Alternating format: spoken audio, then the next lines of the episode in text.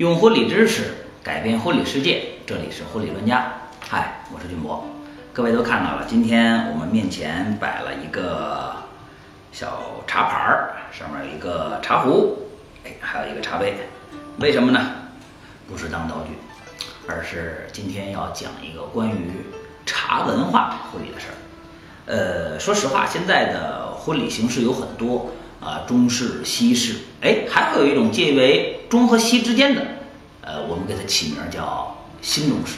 那究竟什么是新中式，我也没有什么准确的定义，但是我知道它既不是像呃纯中式的那种原汁原味儿，也不是纯西式的那种浪漫和呃优雅。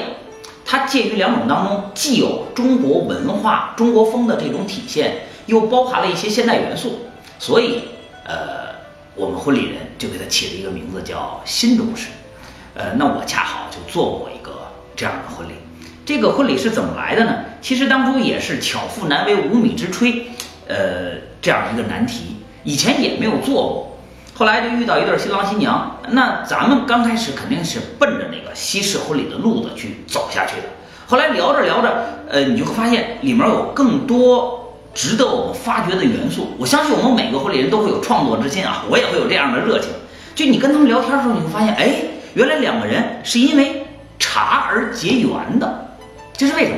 新郎是一个社会精英，当初也是在国外留学，而且，嗯，为人。没有那么多的不良喜好，比如说抽烟呐、喝酒啊都没有。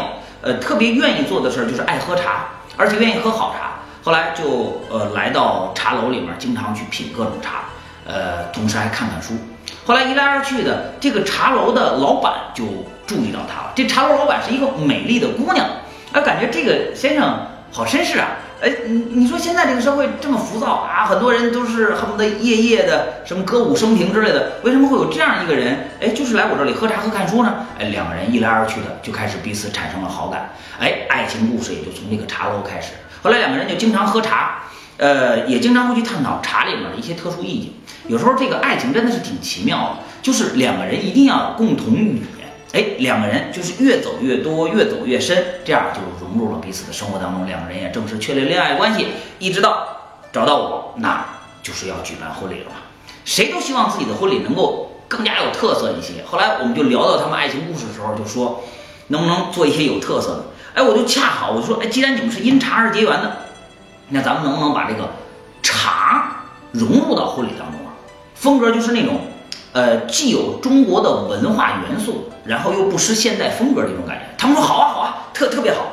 但是究竟怎么做，当时就难住我了。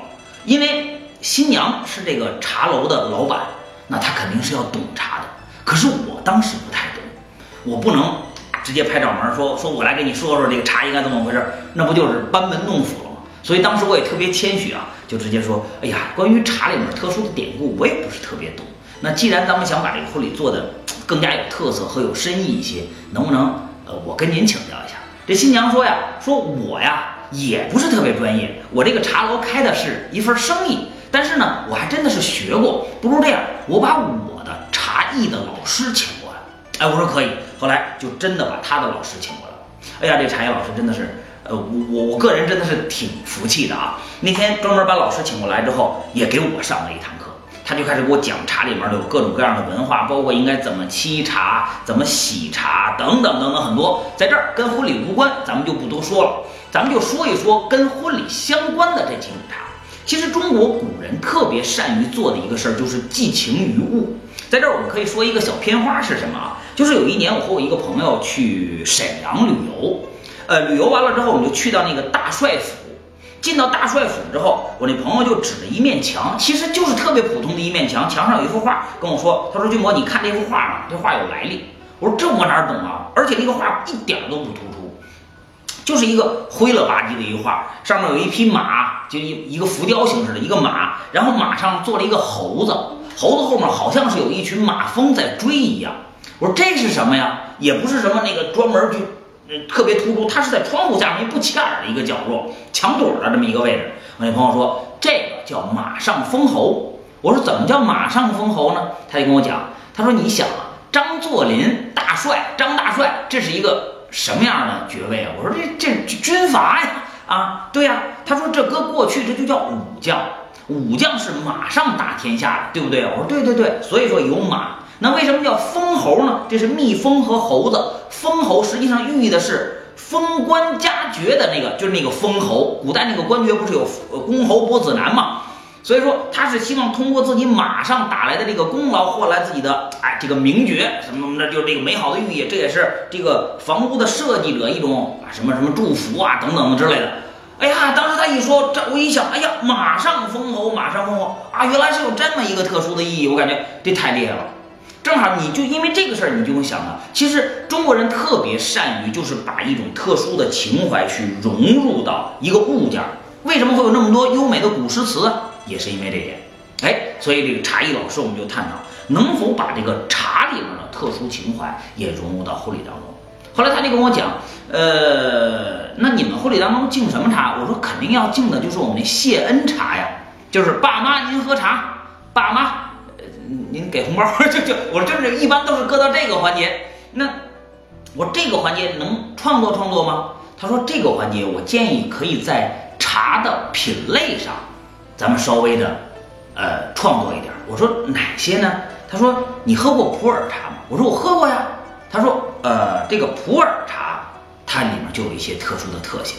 我说哪些特性？他说你首先你看啊，普洱普洱从字面的意义来讲是父亲母亲抚育了我，这两个音是比较相像的。哎，我说对，我普洱普洱是父亲母亲抚育了我们。啊，那个字儿正确发音应该是抚育啊，但是我们很多人就会发发发音为哺育。哎，普洱普洱是父亲母亲哺育了我们。那今天新郎新娘也是抱着一颗反哺之心来感谢爸爸妈妈，而且这杯普洱茶是我们新娘和新郎亲手冲泡的，然后恭恭敬敬端到我们父亲母亲面前，什么意思？普洱茶有一个特性，就是保存的时间越长，它的味道就会更加浓香，正好也象征了父亲母亲对我们一份宽厚的爱。爸妈，请喝茶。哎哎，这样一说，我就当时感觉，哎呀，明显就是这个意境就不一样了，你们知道吗？就是感觉原来喝茶喝的，当然说经常咱们会有假的啊，呃，里面会有那个什么拿可乐的，也会拿白水的。但是如果真的是有一杯普洱茶，而且我们主持人能够把这个茶的意义当着所有来宾的面去讲出来，然后我们新娘在主持人去讲述意义的时候，自己亲手拿这个茶壶这么一倒，然后端到父亲母亲面前，特别恭敬这么一敬茶，有没有感觉？意境感觉上来了吧？我说这个可以，我说老师谢谢您。他说那还接下来还有什么呀？我说要按纯中式婚礼来讲啊，这个中国老辈儿其实就是拜天地、拜高堂、夫妻对拜、送入洞房，对吧？那拜刚才我们敬那个茶就算是拜高堂了呗。那接下来还得有夫妻对拜呀。他说夫妻对拜这个。夫妻对拜，你这个是新中式，你看看你要怎么做呢？我说能不能也用茶来表达呢？比如说，咱们也寄情于物，让新郎新娘敬一杯茶。哎，他说可以。我说那敬什么茶呢？我不太懂。我说，您帮着想想。那老师说，你说这样啊，不行，让这个新娘敬给新郎一杯茶。这个茶选用叫大红袍。我说大红袍好，嗯，我听说过，但是大红袍什么意义啊？我不太知道。老师说，他说你听没听过大红袍的典故？我说啥典故？他说相传啊，老年间有一个秀才进京赶考，路遇酷暑，晕倒在地，后来被一个大和尚用大红袍的汁水配药水所救，后来秀才就高中状元，皇上令他在回家省亲的过程当中就赐予此树一袭红袍，所以从此大红袍的故事就源远流长开来。这是大红袍的典故。你感觉这个典故能应用在这上吗？我一琢磨啊，原来这个大红袍是有这么一个典故的，就是说这个喝了大红袍，那就高中状元是吧？这是不是升官发财的意思？哎，咱们主持人可以美化一下，所以我就开始我说行，老师我看这行，这个就让新娘端起一杯茶，亲手斟好啊，端起一杯茶敬给她的这个先生。然后主持人在旁边就把大红袍的故事去讲述给在场所有来宾，让我们新娘敬给她的先生这一杯茶，代表祝福自己的丈夫能够事业亨通，更上一层楼。哎呀，我当时感觉，呀，这个难题解决了，这个特别好，特别好。哎，这样就等于寄情于物，代表妻子对丈夫的一种祝福啊。那好，中国人礼尚往来，妻子敬完了之后，丈夫是不是应该回一杯呢？回什么茶呢？那那我说老师，这个您看，这个这个丈夫应该敬妻子一个什么？老师又开始问我说：“你喝过白茶没？”我说：“这我还真没喝过。”这老师就给我讲，他说喝过白茶并且挚爱白茶的人都知道，白茶的特性。它既不是像绿茶那样的鲜醇，呃，又不会像红茶那样的甜醇，就是它它它其实是刚刚冲泡的时候不会有特别浓郁的色泽和香味儿，但是真的是七泡有余香，它正好象征了岁月之美。啊，他一说这个岁月之美，我这脑子里就开始想词儿了。我说那要是丈夫把这杯茶敬给妻子。能否也去隐喻到一种关于夫妻一起共同走过的岁月呢？哎，咱主持人这方面还是可以的。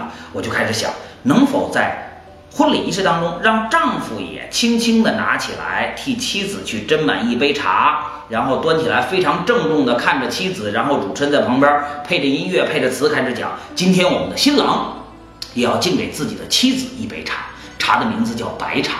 白茶刚刚冲泡的时候，不会有特别浓郁的色泽和香味，但是真的是七泡有余香，这里象征着岁月之美。我们的新郎希望像品味着这杯茶一样去品味着自己的妻子。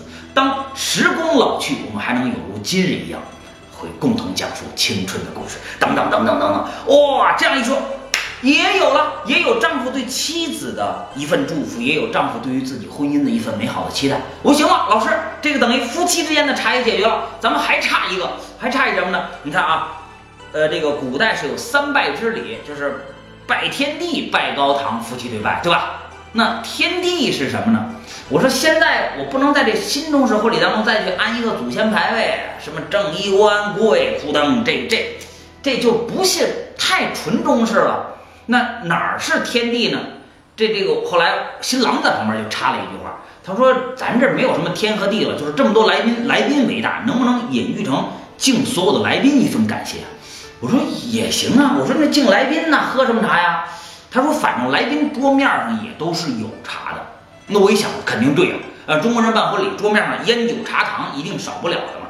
那每人都有茶，那这个茶为了增加我们婚礼的互动性。能不能让所有来宾跟我们一起共同喝？这样，哎，这样大家就会有真实的感觉了。那让大家一块儿共同喝，这个是不是应该特殊一点？我说老师有什么茶特殊一点的？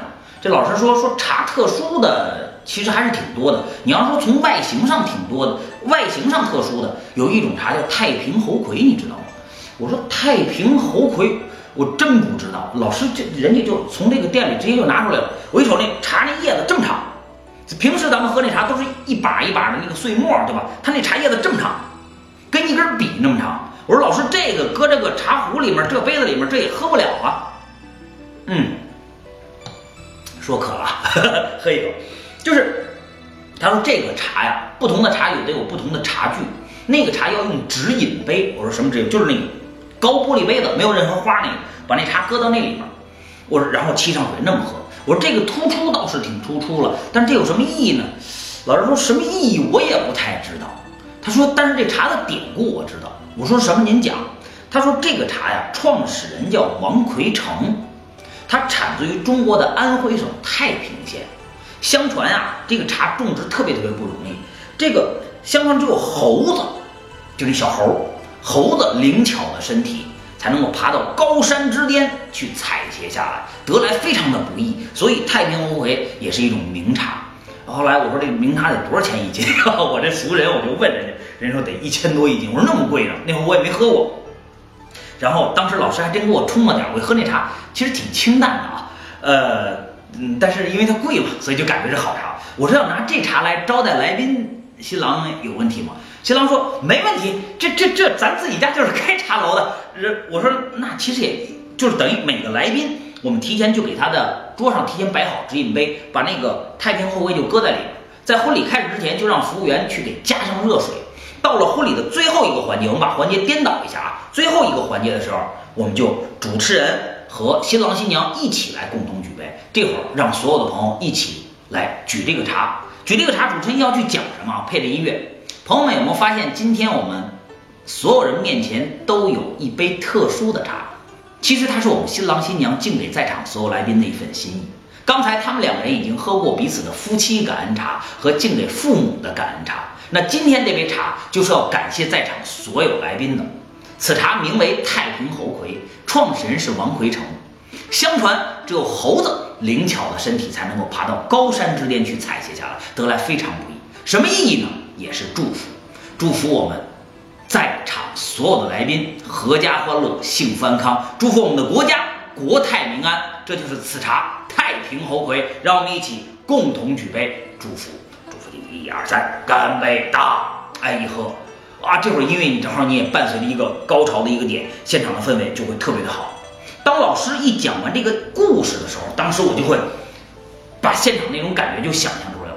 后来我们就把这个感谢老师，然后把所有的方案捋顺了之后，就把这三种茶合理的穿插到新中式婚礼的这三个环节。提前一开场白就跟大家讲，今天我们这场婚礼是关于茶的典故，然后就开始一直走走走走走走走。把这个茶文化特殊的安插到婚礼当中，就是这场婚礼做的让我特别特别难忘。就是完事儿之后，真的会有人走过来跟我握手，说：“小伙子，你太厉害了，啊，这个什么学识渊博，就夸我。其实夸的我直心虚，我哪懂这些呀？我也是跟老师学的。就是为什么他们会夸我？其实不是我的功劳，就是因为他们真的在这一场新中式婚礼当中体会出一种不同的意义。就你有没有一种感觉？就是平时你要渴了，咕咚咕咚咕咚啊，喝一大杯水，其实也没有什么意思。但是如果这杯茶你在喝之前，我跟你讲说这个茶有特殊的味道，然后又用一种特殊郑重的形式跟你讲出来，然后端到你面前，你自己嗯一喝，你会感觉嗯确实不一样。这人可能都会有这种心理暗示。所以说，今天我们把这些茶的文化去融入到这个婚礼环节当中，大家就会真的体会出这个婚礼的文化和底蕴之美。所以，我个人认为啊，这还算是一个比较难忘的案例，在这儿分享给呃我们婚礼专家的各位专友，呃，也期盼各位能够在自己的呃婚礼环节呃创意当中，呃，如果这个故事能够帮助到您，哎，那能够应用上，这不是正好的事儿吗？现在婚礼也是一个创新的时代，我们也呃期待能够有更多好的婚礼。如果各位感觉今天我们这条婚礼知识还能够哎帮助到您的话，呃，也盼着您把这条知识分享给更多的人，这样我们才能够一起用婚礼知识改变婚礼世界。千万别忘了分享朋友圈的时候打上这句话：用婚礼知识改变婚礼世界。